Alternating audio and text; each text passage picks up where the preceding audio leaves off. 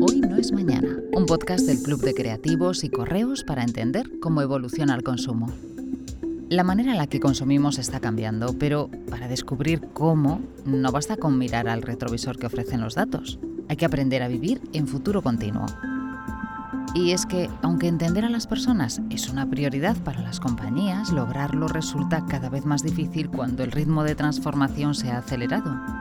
Por eso, el CDC y Correos presentan Hoy no es mañana, una serie de conversaciones con expertos para desvelar los cambios que realmente importan y conocer las nuevas formas de consumir hoy y mañana. Bienvenidos a Hoy no es mañana, Gaures Daviar, eh, nuestra edición especial desde Donostia, San Sebastián, con ocasión del CDC 2021. Eh, Tengo a mi lado a Judith Francisco, eh, presidenta del CDC y que también está en San Sebastián. Judith, muy buenas, ¿cómo estás? Hola Ariel, ¿qué tal? Cuéntanos un poquito de qué, de qué vamos a hablar aquí, que nos hemos venido hasta Donosti para hablar de cositas. Eh, no, no, es mañana. Eh, cuéntanos de qué vamos a hablar. Pues hoy vamos a hablar del ocio, que en el fondo es un poco todo, es difícil acotar el tema. El ocio es todo aquello que hacemos para rellenar nuestro tiempo libre, que lo hacemos voluntariamente y que no tiene remuneración, o sea que cabe muchísimas cosas. Bueno, pues para hablar de, del ocio, eh, ha venido hasta San Sebastián con nosotros eh, Marta Yusia, que es fundadora de Martians. Y eh, también tenemos a Kerman Romeo, que es el coronel Sanders vasco. Eh, Head of Fame y en Media en Kentucky Fried Chicken en KFC. Kerman, bienvenido. Hola, buenas. Yo creo que te, teniendo a Kerman hay que empezar por ahí, ¿no? Hay que, hay que empezar por el pollo pollo. Eh, y la primera pregunta realmente es, eh, en el último año, ¿qué ha pasado y dónde os veis dentro de un año? Quiero decir, ¿dónde, eh, ¿cuánto pollo enviabais a domicilio hace un año? ¿Cuánto pollo estáis enviando a domicilio ahora? ¿Y cuánto pollo creéis que vais a enviar en los próximos meses? Eh, bueno, lo primero de todos, gracias eh, por, por, la invitación y, nada, que, vamos a disfrutar muchísimo seguro de, de, esta, conversación. Eh, yo lo, lo, primero que he aprendido, diría que casi personalmente, pero también en, en lo profesional, es a, a, seguramente no esperar nada y hacer pocas predicciones, ¿no? Entonces, todo lo que diga seguramente ahora tengo una certeza mayor de que puede caer en saco roto porque cualquier factor externo eh, pues puede, puede volver a, golpearnos y cambiarlo todo. ¿no? Eh, donde estábamos hace un año y donde estamos ahora es eh, en mundos totalmente distintos en cuanto a, al pollo frito. Durante mucho tiempo todo el sistema de restaurantes ha estado cerrado eh, los franquiciados han estado eh, sufriendo muchísimo, haciendo un esfuerzo eh, gigantesco para poder sobrevivir y nosotros también un esfuerzo para adaptarnos quizá a una velocidad mayor de la que, de la que habíamos hecho pues a, a, un sistema de venta digitalizado ¿no? y, ya, un reparto a domicilio que no teníamos, a un trabajo con, con, los agregadores, los Globo, Uber Eats, etcétera, que quizá no habíamos desarrollado de la manera eh, o a una velocidad eh, como para estar listos para estar en la velocidad de crucero adecuada eh, cuando llegase una situación así. Y todo esto pues, nos ha hecho avanzar seguramente 5 o 10 años en, toda la parte del delivery. ¿no? Eh, a día de hoy, el delivery ha pasado a pesar en, en puntos porcentuales 15 puntos más aproximadamente de lo que pesaba y sí que parece ser que es una tendencia que yo creo que, que viene, que viene a consolidarse ¿no? Eh, totalmente. Ya no solo únicamente porque por, motivado por la pandemia, sino porque también yo creo que el ocio está cambiando ¿no? de, de alguna manera. Eh, y eso hace que seguramente cuando volvamos a la normalidad, eh, pues bajemos un poquito ese porcentaje del que estoy hablando, que no llega a ser la mitad, pero, pero bueno, que puede estar cerca eh, bajará un poquito seguro, pero no volverá a, a tiempos de prepandemia, porque hay tendencias eh, que ya se estaban produciendo, que se han acelerado y que se, que se van a consolidar, ¿no? Estar tiempo en casa, eh, consumir contenidos audiovisuales desde casa, eh, salir menos al restaurante consumir también más en fiestas en casa, ver eventos en casa, eh, pues todo esto al final el, el, delivery se ha visto muy beneficiado, se verá más beneficiado todavía tras la pandemia y, yo vuelvo a lo mismo. Eh, para mí únicamente eh, mi aprendizaje es que, que, si vemos que hay una tendencia latente, en vez de eh, tardar siglos en, darle una respuesta al 100% e ir poquito a poco, merece la pena apostar de verdad y, y, producir esa integración, esos cambios que hay que hacer para que, para, para que no te pille en bolas la siguiente vez. Claro, justamente antes del podcast hablábamos un poquito de cómo la cocina, eh, también lo hablamos en un episodio anterior, ¿no? Cómo la cocina se ha transformado muchas veces de, negocio, es decir, de una cosa que tenías que hacer porque tenías que hacer la cena, una cosa de ocio que es que pides la cena, ¿no? El caso del pollo es significativo porque eh, competís con la pizza, que es absolutamente ocio, ¿no? Que es cuando te quedas a una ocasión especial, a ver una película, un partido, lo que sea, pero también competís con el, con el pollo empanado de, toda la vida que hacemos en los hogares españoles, ¿no? Eh, ¿cómo, cómo, ¿Con quién competís más? Yo tengo la sensación de que en, de que en realidad competimos con, eh, con, todas las alternativas que tú te planteas cuando quieres eh, hacer un tipo de comida más rápida y también más fresca en la forma. Eh, no, no, tanto en el contenido, pero sí en, sí en la forma, ¿no? en la que la consumes, en la que, eh, en la, que la pides em, y demás. ¿no? Entonces, en ese aspecto yo creo que estamos mucho más cercano en, en toda una gama de cubos con, con el compartir como, como, como, una pizza y con toda la parte de, de las hamburguesas con un McDonald's o con, o con un Burger King. ¿no? Yo, yo lo que sí que espero es que, tras, tras, tras grandes crisis, creo que esta industria a la que yo pertenezco suele salir eh, bastante reforzada porque si una cosa tiene también la industria de la comida rápida es que no es solo rápida en la forma en la que te la sirven, sino también creo que es una de las más rápidas adaptándose. ¿no? Eh, y, en ese aspecto creo que, que, va a haber una adaptación muy rápida, pero respondiendo a tu pregunta, más cerca de la pizza que de, que de un pollo empanado, sobre todo si se lo preguntases a mi madre. En realidad, en el ocio todos competís con todos, ¿no? Por ubicar un poco también a Marta en este, eh, en este podcast, eh, Marta está desarrollando un proyecto también muy relacionado con el ocio que eh, son unas botas de esquí, ahora si quieres nos cuentas un poco, pero en realidad el, tiempo es limitado, el tiempo libre que tenemos, con lo cual si haces una cosa no haces otra, ¿no? Si te comes una pizza no te comes un pollo, si, si sales a esquiar no vas a la playa, etcétera, etcétera, ¿no? Cuéntanos un poco cómo te metes en este proyecto y, y, por dónde vais. Es, un proyecto, la verdad, que llevamos, bueno, junto a mi, mi marido, Llevamos seis años desarrollándolo. Surge de, bueno, de una inquietud y de, un insight, vamos, que es, no sé si la gente que esquía, no sé si lo habéis sufrido, pero realmente las botas de esquí son una tortura. O sea, los que nos gusta la montaña es un dolor a veces insoportable y pruebas todo tipo de, botas que te inyectan, eh, hacerlas a medida, pero siempre es un dolor. Y entonces yo tengo, el padre de mi marido es médico, rehabilitador y bueno, se le ocurrió una idea de, a través del sistema de prótesis, ¿no? como desarrollar una bota que realmente puedas andar, es, eh, se fija, es híbrida y no duele, o sea, tiene una, una, exoestructura y eso hace que sea cómoda. Lo que todo este viaje de desarrollo de una locura y es un gran viaje porque es un producto vinculado efectivamente al ocio, al ocio del mundo del deporte, es un ocio que, como sabréis todos, está creciendo cada vez más porque cada vez la gente vive más, la gente practica deporte mm, con más edad. Y el mundo del esquí es verdad que hemos detectado ¿no? que hay, hay, un público ahí interesante que ya tiene una cierta edad y que quiere seguir disfrutando del esquí, pero no quiere sufrir. Entonces, igual cuando tienes 20 años, mm, te compras Pasas una por bota todo, de... ¿no? Sí, ¿no? Te da igual y te compras una bota de, de, competición y si te duele da igual, pero llega un momento que dices, a ver, yo quiero pasar un buen rato, quiero disfrutar de la naturaleza, quiero que no sea lo peor, lo mejor del día, como decimos nosotros, que no sea quitarte la bota de esquí, sino realmente sea poder disfrutar. Y de ahí nos, bueno, nos hemos lanzado a este proyecto, que es una gran aventura y, la verdad es que muy vinculado al ocio y también esto, ¿no? Que decíamos, cómo evoluciona el ocio, ¿no? O sea, te estás dando cuenta y también muy vinculado a, a, cómo evoluciona también el entorno del ocio, ¿no? Porque el ocio no es únicamente estas botas, te las puedes desconectar y andar. O sea, tú puedes acabar de esquiar y entrar a tomarte un café no te las tienes que quitar, ¿no? Sí, mm. sin quitarte esto, ¿no? Implica no únicamente el esquí, todo lo que rodea, como sabéis, el mundo del deporte y más del esquí, hay un entorno de ocio muy vinculado a esto, ¿no?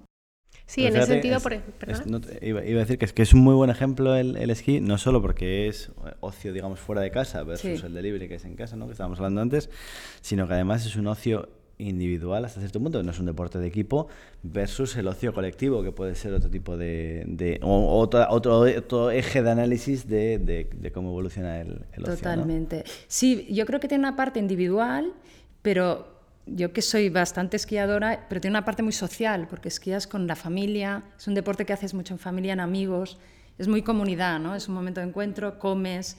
Y luego sí que es cierto que el esquí tiene el esquí, el momento del deporte, que es algo saludable, el entorno, la naturaleza, y luego tiene el pre, el, el pre-esquí, el típico, que es salir y todo lo que hay detrás, ¿no? El momento este de me voy a comer algo, me voy al McDonald's o algo de fast food, nosotros lo hacemos, nos vamos a comerlo fast food porque dice se quema 8.000 calorías y me lo puedo permitir.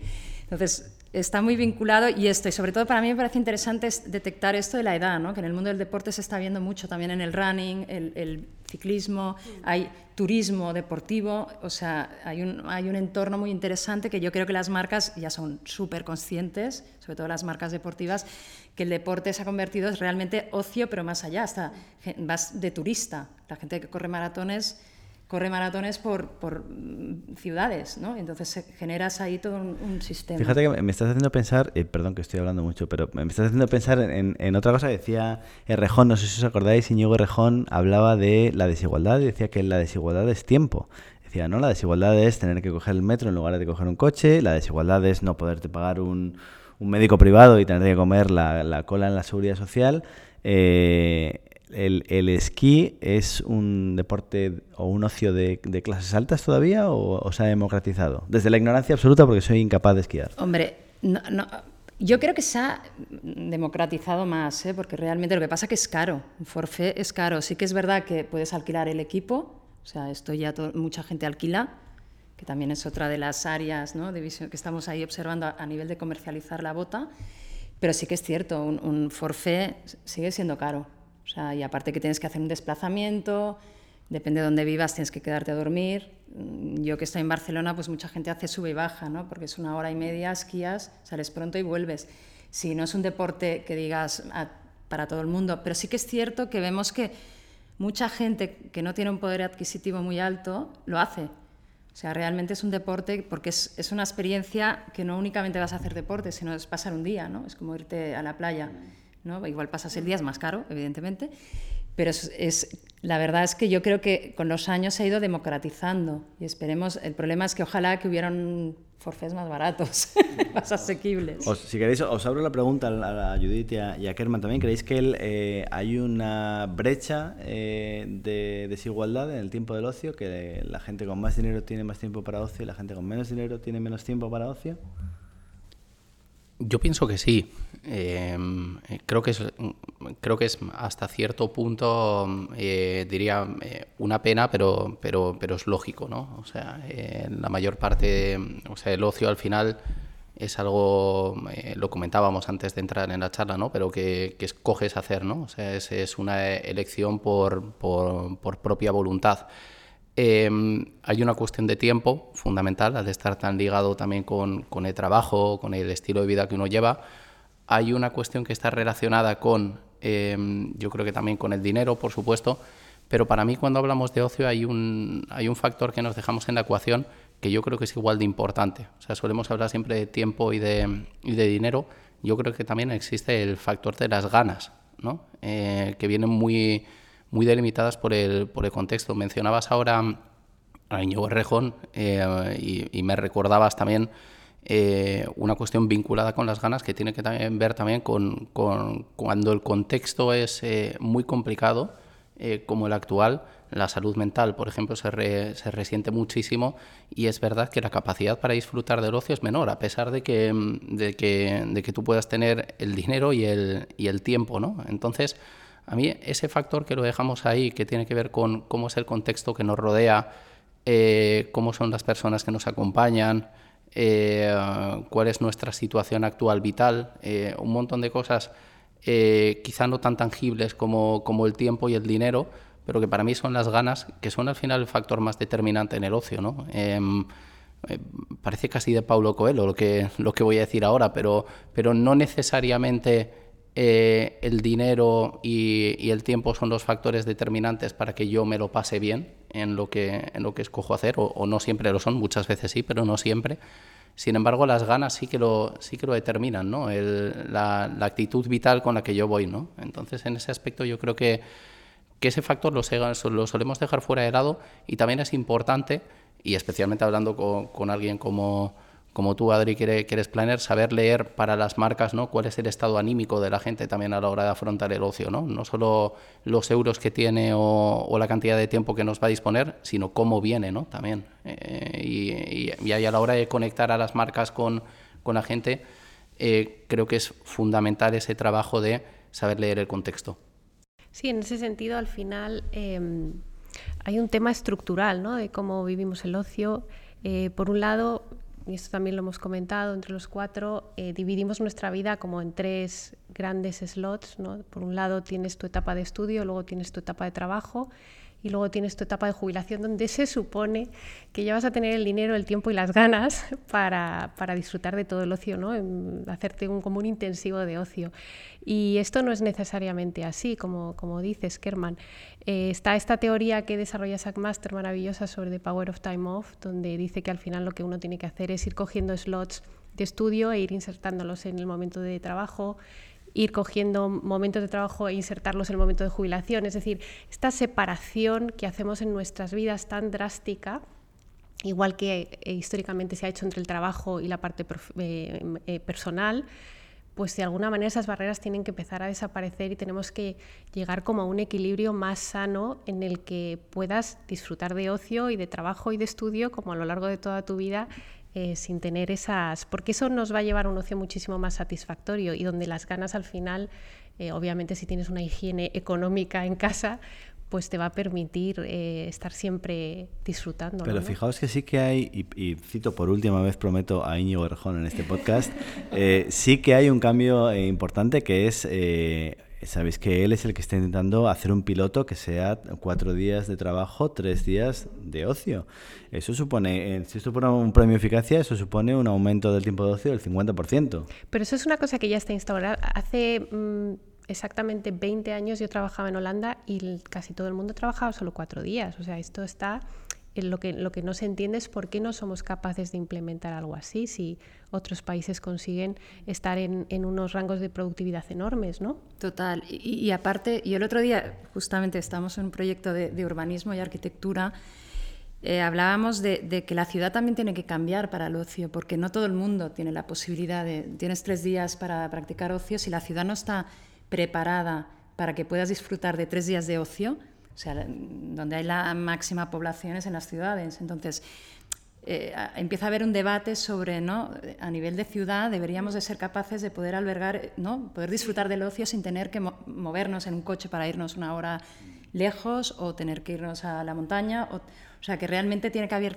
que ahí caber un, un cambio. Una diversidad también de ocio, ¿no? Para que no haya una masificación por tendencias en, determinados ámbitos. Yo también os lo planteo, le doy la vuelta. Eh, ¿No eso es una oportunidad para las marcas? Quiero decir, tenéis tenemos a 48 millones de consumidores, que son los españoles y españolas, que de pronto tienen un 50% más de ocio, ¿no? Un día que rellenar con cosas. El, branded content, mm, el branded entertainment, todo eso, ¿no? Lo hablábamos en un momento Judith y yo ahí hay una oportunidad, yo creo, bestial, ¿no? Para, para generar al final respuestas o dar contenido a, la gente. ¿no? En ese sentido también es cómo, cómo diseñas eh, desde lo que eres tú como marca o como producto, cómo diseñas también tu experiencia de ocio, o sea, hacia dónde la vas a dirigir. Y tienes que tener un plan. Em, hasta ahora las marcas han hablado muchas veces de como de bloques de contenido o han hablado como de territorios, pero realmente nunca lo han tomado como, como ocio, como yo me dedico al ocio. En, el caso de los alcoholes, por ejemplo, pues ha habido este cambio ¿no? de pensar que eh, podrían ser promotores de ocio y que podrían hacer conciertos y que podrían hacer experiencias mucho más grandes ya pensadas como producto en sí mismo que, por el que el consumidor esté dispuesto a pagar. Pero para eso tienes que hacer un diseño que tú como marca sirves para ocio y no tanto como cómo coloco yo mi producto a la gente. Yo creo que es importante em, en ese aspecto también preguntarse en muchas ocasiones Em, yo vengo precisamente de la industria del alcohol previamente y, en Pernod Ricard nos hacíamos una pregunta que era, si el día de mañana se prohibiese beber alcohol, ¿cómo sobreviviría esta, esta compañía? ¿no? Y al final cuando te hacías esa pregunta y volvías un poquito eh, hacia atrás, porque hay marcas potentes, ¿no? Y, tener una marca potente aguanta mucho más que, el propio producto, ¿no? Y la conclusión que llevábamos era que, que la gente nos escogía para divertirse, ¿no? Y entonces en ese aspecto nos escogía para su ocio. Yo creo que eso nos, eh, nos, nos, da una, una responsabilidad eh, grande también como marcas a la hora de afrontar el terreno de juego en el que, en el que, estamos, en el que estamos jugando. ¿no? Yo creo que muchas veces lo que ha pasado ha sido que, que, que es el producto el que está entendiendo mejor el ocio que la marca. ¿no? Eh, voy a explicar un poco esto para, para que se entienda, pero un producto, pongamos una ginebra, eh, llega a la fiesta y es parte de ella, ¿no? Eh, porque es un propio producto que es escogido para, para ser parte de la fiesta, para disfrutar o, para elevar o, para quitar telarañas a la gente o, lo que queráis, ¿vale? Ahí poned la imaginación a jugar. Múltiples opciones. ahí está, cada uno para, para su cosa. Pero por otra parte, las marcas, cuando, cuando entran, en muchos casos han sido... han interrumpido, ¿no? yo creo que, que la publicidad en muchos casos ha interrumpido contenidos más que, más que potenciarlos. Llamamos branded content a veces a poner un logotipo dentro de un contenido, lo cual para mí no es branded content, sino patrocinio de contenido. Em, em, llegamos a una fiesta y ponemos un logotipo gigantesco que en algunos casos entorpece, ¿no? Y eso no es entender la dinámica de la fiesta como si la entiende tu producto, ¿no? Em, y, o cómo se deja llevar también tu producto, ¿no? Entonces, yo creo que, en ese caso, para, si para las marcas, y, y hablaba del alcohol, pero me parece que, que, cuando tenemos restaurantes es exactamente lo mismo, haciendo esquí es exactamente lo mismo, lo que hay que entender es cómo se comporta la gente y cómo podemos o intentar mejorar lo que, lo que está haciendo o darle más oportunidades del que lo siga disfrutando, ¿no? Em, yo, yo creo que es en lo que nos tenemos que convertir en eso, en potenciadores, eh, curadores, en, mecenas en muchos casos, pero no, no, no, en una molestia. ¿no? Eh, yo, yo me pongo en la situación de cuando estás consumiendo un tipo de ocio en el que habitualmente no hay marcas, imaginaos que fueses a ver la Yoconda y de repente te pusiese en, en, medio un tío con un plástico en el que pone el nombre de tu marca, ¿no? Te estaría, te estaría molestando y estorbando, ¿no? Eh, sin embargo, si te posibilitase entenderla mejor o entender cómo se hizo, entiendo que estarías agradecido, ¿no? Eh, pues eh, eso mismo lo tenemos que extrapolar a las marcas, yo creo. Total, totalmente. Y, aparte yo creo que ahí entra el factor de la creatividad. Para mí es básico. El otro día veía el caso de un libro, ¿no? un branded content bestial, que Bulgari metió dentro de la historia el eje central de, un escritor muy famoso. Su libro, eh, el eje de la historia es un collar de Bulgari, pero la historia es el libro. Entonces, yo creo que hay formas también de, hacer ¿no? ese branded content bien hecho y, buscar nuevos formatos. ¿no? A veces nos quedamos mucho en, vamos a hacer un, ¿no? hmm. Un, spot largo. Un spot largo y metemos el logo, sino que hay fórmulas que dices, bueno, que pueden realmente interesar. ¿no? La gente que lee un libro, de golpe estás metiendo la marca de una forma que es entretenimiento total, que estás leyendo una historia mm, escrita por un gran escritor y está ahí la marca y ya se te queda, ¿no? Y vinculada a la cultura también, a la lectura, que esto ya me parece como algo súper interesante. Sí, absolutamente. Yo os voy a poner el ejemplo más cercano que tengo, que es el de mi hija, que tiene dos años y medio, que cuando salen los pre-rolls en YouTube grita anuncio, anuncio, eh, y luego en cambio se come de Lego Movie entera sin pestañear. Entonces, quiero decir, eh, creo que, que, por ahí van un poco, un poco los tiros, ¿no? Sí, ahí ah, también aparece un poco esta idea de, la responsabilidad, ¿no? Si las marcas de repente van a, mm, o eres una marca o un producto destinado a la parte profesional y laboral, o eres una marca que tienes claro que vas a estar eh, involucrada con el ocio de la gente, eh, la responsabilidad que tienes ahí, ¿no? ¿Qué, quieres hacer? ¿Qué tipo de marca quieres ser? Eh, quieres ser una marca que realmente aporte algo a la gente, la enriquezca de alguna manera. Eso no significa que todo tenga que ser eh, profundo y, que no haya una diversión o una incluso superficialidad, o que todo tenga que ser sano, o que todo tenga que ser... No, no, estoy hablando de extremos, pero sí una sensación de que, tienes un sentido para la gente, que estás rellenando un, momento. ¿no? Para mí ese tema es, es, interesantísimo, Judith, que estás poniendo sobre la mesa, porque hay una cosa que pasa que todos cuando pensamos en qué puedes aportar, rápidamente nos ponemos eh, profundos. Eh, incluso no, nos, cambia la, nos cambia la voz, ¿eh? nos ponemos como reflexivos a la hora, a la hora y de... Y en pandemia hemos visto que no necesitábamos profundidad, que a lo mejor necesitábamos. no, exacto, pero yo, yo, incluso, de hecho, en la, y vuelvo ahora sobre el argumento, pero en la pandemia noté como dos etapas. ¿no? Una primera etapa en la que decíamos, vamos a aprovechar la pandemia para pensar cómo podemos cambiar nuestra vida y, y todo esto, y una segunda etapa que ya era como más, oye, lo único que quiero es desconectar un poco de, todo esto y dejar de reflexionar entre cuatro paredes que he tenido suficiente, ¿no? Pero volviendo a lo que a lo que decía es al final nos ponemos muy muy reflexivos y no, no y yo creo que nos olvidamos de que eh, hay, hay motivos muy loables y divertidos también por los que por los que una marca eh, puede abogar, ¿no? Eh, yo creo que cuando cuando hablamos de, de perdona por ejemplo el humor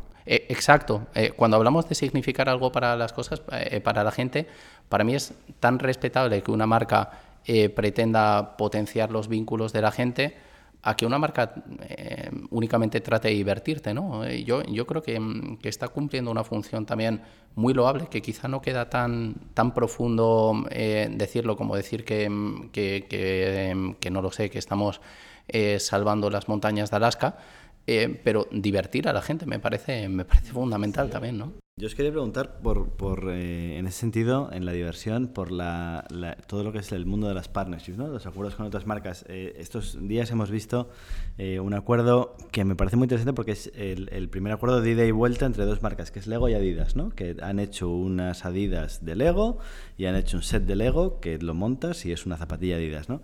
Eh, Kentucky Fried Chicken, si no me equivoco, ha hecho un partnership con Crocs, creo que es en UK. Sí, correcto, en UK. Eh, de manera que te puedes poner el pollo frito y se convierte en una marca de lifestyle, ¿no? Eh, ¿Os parece que eso es una oportunidad para las marcas justamente para estar en contextos de ocio donde a lo mejor a priori no deberían estar o directamente que no se trata de una marca como decía Judith, hay marcas que no viven en el mundo del ocio, ¿no? Que, que puede ser una marca pues no sé, se me ocurre, se me ocurre Moleskine, ¿no? Que los, los cuadernos, ¿no? Eh, y justamente se pueden apoderar o pueden entrar en, en momentos donde no deberían estar, ¿no? Yo, yo, creo, por ejemplo, Moleskine para mí tiene un punto de ocio, no solo es verdad, Moleskine, escribir o dibujar o... Todo el que lo hace de manera amateur eh, compra Moleskine porque e, no te consideras profesional, pero dices, pero yo por qué no voy a, voy a pintar no, voy a pintar con un buen blog, ¿no? Exacto. O sea, ahí hay, yo creo que hay una, una... Yo sí que creo que el partnership, yo lo veo como algo súper interesante a nivel de futuro, o sea, cómo, cómo cruzar marcas, porque es que yo creo que los límites entre una cosa y la otra se están diludiendo, ¿no? Al final eh, empiezas a perder un poco dónde está, ¿no? Eh, una marca mm, tecnológica es, eh, ¿no? Un ordenador es, es, socio también, no únicamente es profesional, ¿no? O sea, lo que utilizamos para trabajar luego se convierte en, en donde ves tu contenido, ¿no? O sea, todas esas barreras, ¿no? Que, que hasta ahora todo estaba como muy, muy estanco, ¿no? Que parecía que las cosas, ¿no? Unas zapatillas de, ¿no? Las de running y las de, ¿no? Una marca de zapatillas deportivas es es lifestyle. O sea, al final es mucho más amplio, ¿no? Y yo creo que, que, el concepto partnership, bueno, yo creo que es una, hay un filón ahí para las marcas, lo que pasa es que tiene que haber un entendimiento, o sea, al final tiene que ser coherente, ¿no? O sea, que realmente estés haciendo algo que tenga sentido. Para mí lo hace, perdona, lo hace como organismos más reales, porque al final una marca aspiras que sea un organismo vivo, que se mueve, que es dinámico. Y y al final las marcas muchas veces son demasiado rígidas en sus propios compartimentos. En, este año en el, en el DAD veíamos un ejemplo de un partnership de Durex con Volvo que hablaban de la seguridad desde, desde lugares totalmente diferentes y le permitía a una marca como Volvo, que siempre ha sido tan seria, tan familiar y demás, meterse en un territorio absolutamente distinto con toda la legitimidad. Y eso te, eso te hace como marca estar vivo y, y abrirte muchas más audiencias de las que normalmente tienes. Sí, es interesante lo de las partnerships porque, eh, fíjate, cuando has dicho Volvo con Durex, me has hecho levantar Has levantado la ceja, sí, sí. He levantado la ceja y he dicho, wow, no lo había pensado, ¿no? Eh, hay un punto de, de sorpresa, ¿no? Eh, no sé cómo, cómo lo ves desde, desde Kentucky, ¿cómo...? Sí, a ver, yo pienso que, que, hay, que hay varias cosas. Por un lado, yo creo que hay una cuestión del contexto que, mm, eh, que también está fuera, eh, bueno, que, que, está pidiendo esos crossovers inesperados, ¿no? También eh, yo, yo me fijo un poco, creo que, que, están proliferando incluso en películas, ¿no? Que si King Kong contra Godzilla, Superman contra Batman, no lo sé, o sea, y, todas las que desconozco que están pasando, ¿no? yo creo que hay cierta mitomanía eh, con, con, estos crossovers. Y yo creo que en el caso de las marcas, yo creo que a veces sobreestimando nuestra marca, terminamos infravalorándola. Es decir, pensamos eh, que, no, que no podemos poner nuestra marca en manos de otros o, que hay que cuidarla sin, sin, que diga ciertas cosas o que sin que interactúe eh, con otros. Y yo creo que con esa sobreprotección lo que estamos consiguiendo es hacer que, que la gente nos quiera un poco menos. ¿no? Entonces, perdona, Kerman, buscando el tweet, ¿hay que tomarse menos en serio eh, tu propia marca? yo creo que hay que tomarse la propia marca muchísimo menos en serio y yo creo que hay que dejar totalmente algo, algo que pasa que es, yo siempre digo que las marcas son como, como los dueños de los perros y los perros que se acaban pareciendo ¿no? Eh, al brand manager. Pues en este caso es, curioso, eh, yo siempre me pasa en cualquier compañía, cambia el brand manager y la marca se acaba pareciendo mm, a esa persona, ¿no? cuando realmente a quien se tiene que parecer es a la esencia de la propia marca. Entonces en ese aspecto yo creo que las, las colaboraciones siempre que estén bien contadas son fabulosas porque yo, a diferencia de lo que se suele pensar, yo creo que a la gente le gustan las marcas y la publicidad. Yo creo que a la gente le disgusta la mala publicidad y creo que desgraciadamente hay bastante mala publicidad. Eh, pero creo que a la gente le gustan las marcas y que cuando algo está bien hecho, le chifla. Eh, se, vuelve loco, o sea, con colaboraciones como las que mencionabas con Crocs, pero otras colaboraciones eh, Lego, con Adidas, como decías, la gente se vuelve loco y no son loca y no son únicamente los, los brand lovers tradicionales, sino que trasciende mucho más allá. Em, en el fondo yo creo que todo trabajo publicitario bien hecho eh, tiene una acogida estupenda. Y, esto en el fondo es un trabajo publicitario. Pero bueno, que nos parecemos eh, los, los, brand managers y demás a las marcas, eso seguro. Ahí eh, estábamos hablando de rellenar espacios de ocio y cómo las marcas pueden rellenar ese tiempo de ocio ¿no? disponible ahora para, para la gente. Eh, ahora me estabais haciendo pensar, Marta, cuando hablabas tú antes, me estabas haciendo pensar una, una lona que ha sacado Uber, una campaña de la agencia Mono, que dice tienes 10 apps para perder el tiempo porque no te tienes una para ganarlo, ¿no? Eh, ¿Pueden las marcas hacer ganar tiempo de ocio a la gente haciendo a lo mejor más eficiente un proceso, un deberían, ¿no? No todas, ¿no? Pero evidentemente yo creo que ahí, bueno, es que ahí entramos en un, en un lugar muy extraño, ¿no? Porque al final eh, yo creo que con todo lo que ha pasado con la pandemia nos hemos replanteado, no sé, mucha gente se ha replanteado su vida, ¿no? Su forma de trabajar, su forma de disfrutar del ocio, ¿no? Porque al final hemos estado tres meses encerrados en casa, pero hemos tenido mucho ocio. O sea, si analizamos... Eh, pero ocio como limitado, ¿no? Sí, como limitado. que nadie lo ha vivido como ocio realmente. Bueno, el otro día yo hablaba con gente y decía, yo a mí la pandemia... o sea, sí, hay, gente, que, no lo reconoce en público porque da apuro. Pero, pero que ha tenido una buena pandemia, ¿no? Sí, bueno, porque ha podido estar igual con sus hijos más tiempo. El que no, hay gente que ha sufrido mucho trabajar en casa con niños pequeños, muy pequeños, es un drama. Pero sí que es verdad que hemos recuperado cosas, ¿no? Como el tema de cocinar, ¿no? O sea, nos hemos vuelto locos para hacer recetas Que, bueno, normalmente no tienes tiempo para hacer. ¿no? Lo que pasa es que nos han tenido que forzar. A mí lo que me pasa con, con esto que, comentas, Adrián, es que al final nosotros mismos entramos en la trampa. Si tú consigues una conexión más rápida, dices, entonces ahorraría tiempo. Al final acabaría a las 5 y empezaría. O yo, por ejemplo, siempre ponía el ejemplo y decía, por Dios, que no pongan conexión en el AVE. Si yo en el AVE es las, son las las dos únicas horas que estoy pensando y mirando por la ventanilla porque no puedo trabajar, ¿no? Pero en el momento en que te pones conexión, ya tú mismo entras en la trampa. O sea, al final eh, tiene que haber también una reflexión no solo desde las marcas, sino también como personas. Tenemos, tenemos esa cultura eh, a veces bien entendida, a veces mal entendida del trabajo. Y, no nos reconciliamos tampoco como personas con el ocio. Con, hay, hay un, un sentido de responsabilidad, hay un sentido de culpabilidad, hay muchos sentidos sentimientos encontrados con, con, el ocio también, ¿no? Mm.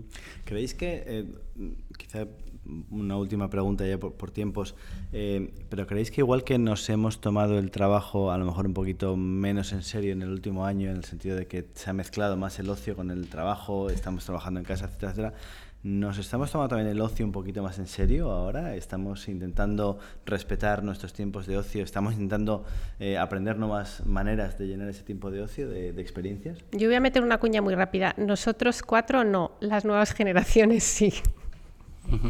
Sí, seguramente. Yo eh, lo, que, lo que pienso es mm, que, que, lo que se ha puesto de manifiesto a lo largo de este año es que hay una necesidad de primer nivel eh, que me parece que es si vamos a ir a unos entornos de, teletrabajo, de flexibilidad laboral mayor y a una mezcla mayor del ocio con el trabajo, em, yo creo que necesitamos desarrollar mecanismos o aprender y enseñar a la gente a cómo se puede producir una desconexión entre, entre un mundo y el otro. Eh, yo lo percibo en, en mi propio equipo em, eh, y en la gente que me rodea, em, que de alguna manera el trabajo se está filtrando muchísimo más en el, en el día a día.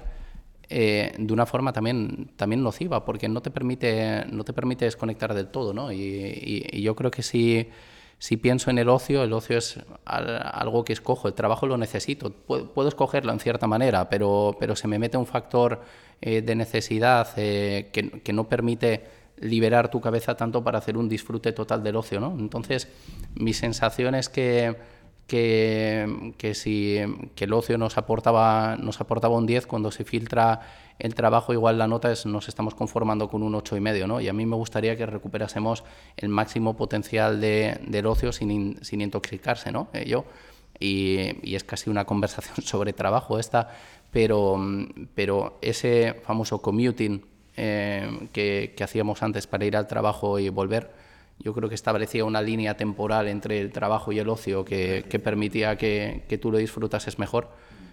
Esa línea día de hoy, no solo yo personalmente percibo en mis equipos, en la gente que me rodea, que no se está produciendo y está de alguna manera empeorando un poco el ocio, intoxicándolo. Y yo creo que también hay un debate que me parece interesante ¿no? reflexionar un poquito de que a veces, yo no sé si os ha pasado, ¿no? porque empiezas a pensar que yo trabajo para luego poder, ¿no? gano mm. dinero para luego tener ocio. Entonces ahí es, es un peligro, ¿no? Que, que ¿dónde está el límite? Porque el ocio no, no, siempre tiene que ser, ¿no? El ocio es, es poder estar eh, tumbado en el sofá. Sí, no tiene que tener una intensidad. Exacto, ¿no? Es esa libertad, ¿no? Que mm. decíamos, el ocio es poder decidir si hoy quiero irme a correr o nadar o me quedo en el sofá. Entonces llega un momento que, claro, hemos entrado en una dinámica ¿no? de que trabajamos para poder disfrutar de un ocio, ¿no? Y si no, no, gastas el dinero que ganas para poder tener ocio, entonces yo creo que es importante ese equilibrio, ¿no? Al final yo creo que, que nos estamos replanteando de que el ocio es importante, porque es, es, un tema de salud mental y, todo lo que ha pasado cada vez ha, cogido más peso y el trabajo tiene una cierta importancia, ¿no? Es un equilibrio, ¿no? Yo creo que la balanza durante muchos años ha estado un poco desequilibrada. Necesitas los dos, ¿no? Al final está esta teoría de Nicolás mm, Montenegro, que es la de el huevo frito, ¿no? Eh, hasta ahora hemos vivido como en un huevo frito, entonces tenías la yema y era tu trabajo y cuando salías de la yema llegabas a la clara, que era tu, tiempo personal y ya entonces había esa división. Em, a medida que los trabajos también eh, tienes más involucración con ellos, cada vez tú eliges más qué trabajo no todo el mundo, pero bueno, eh, empieza a haber una teoría en la sociedad de que todo el mundo debería estudiar o debería trabajar en aquello que le apasiona, le gusta. En esa búsqueda, al final, cada vez se diluye más ese huevo frito y terminas más en una tortilla, donde todo está ahí ¿no? mezclado y, ya no sabes distinguir el trabajo del tiempo libre. Yo cogiendo tu, ejemplo, eh, Judith, que ponías también del ave y, el de la tortilla, o sea, eh, termino pensando casi tras esta conversación em, que, el ocio también en parte es poder estar en paz, ¿no? Em, em, y, eso se puede producir eh, en, un entorno lleno de estímulos, eh, pero cada vez más quizás esto sobreestimulación también, también ocio es poder ir tranquilo en el, en el ave, ¿no? Hmm, absolutamente. De hecho, Judith, para mí la pregunta para ti es, ¿hoy no es mañana es ocio o negocio? Para mí, el Club de Creativos es absoluto ocio. pues eh, desde el Cursal, desde San Sebastián, Donostia, eh, gracias por, estar aquí, Marta, Judith, Kerman. Y bueno, nos vemos en, el festival mañana pasado y, y online. Muchas gracias. Muchas gracias. Gracias.